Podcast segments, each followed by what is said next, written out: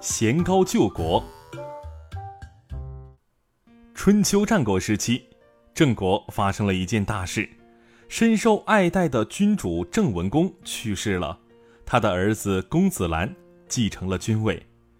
正在郑国举国悲痛、无暇他顾的时候，一心想要称霸的秦国开始了秘密行动。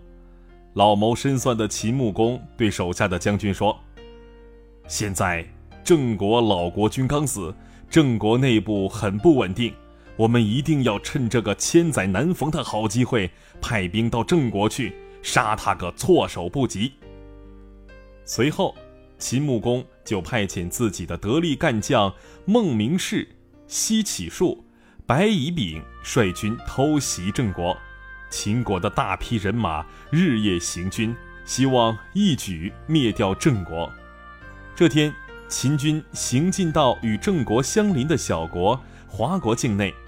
这里离目的地已经很近了，眼看此次的军事行动就要大功告成，几位将军都十分高兴。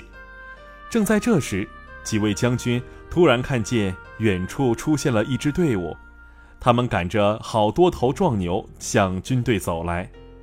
秦国的军队顿时慌作一团，来的是什么人？难道被发现了吗？对方领头的是一位衣冠楚楚的中年人。他跳下马车，从容地来到秦国的将军面前，十分客气地做了个揖，对他们说：“我是郑国的使者贤高，听说贵国的军队要来我国做客，我们的国君怕招待不周，派我来迎接你们。另外，还担心你们旅途劳累，粮食供给不足，让我把这些牛送给你们做军队补给，请笑纳。”秦国将领一听。暗叫一声不好！天啊，看来我们的秘密行军被发现了，这是怎么走漏的风声啊？连郑国的君主都派人来监视我们的行程了，这可如何是好？孟明视握紧剑柄，猛地瞪了先高一眼，可是对方一点儿也没有慌张，还大声指挥手下把牛群赶过来。麻烦你回去转告贵国国君。谢谢他的好意，西乞术勉强笑了一下，非常不甘心。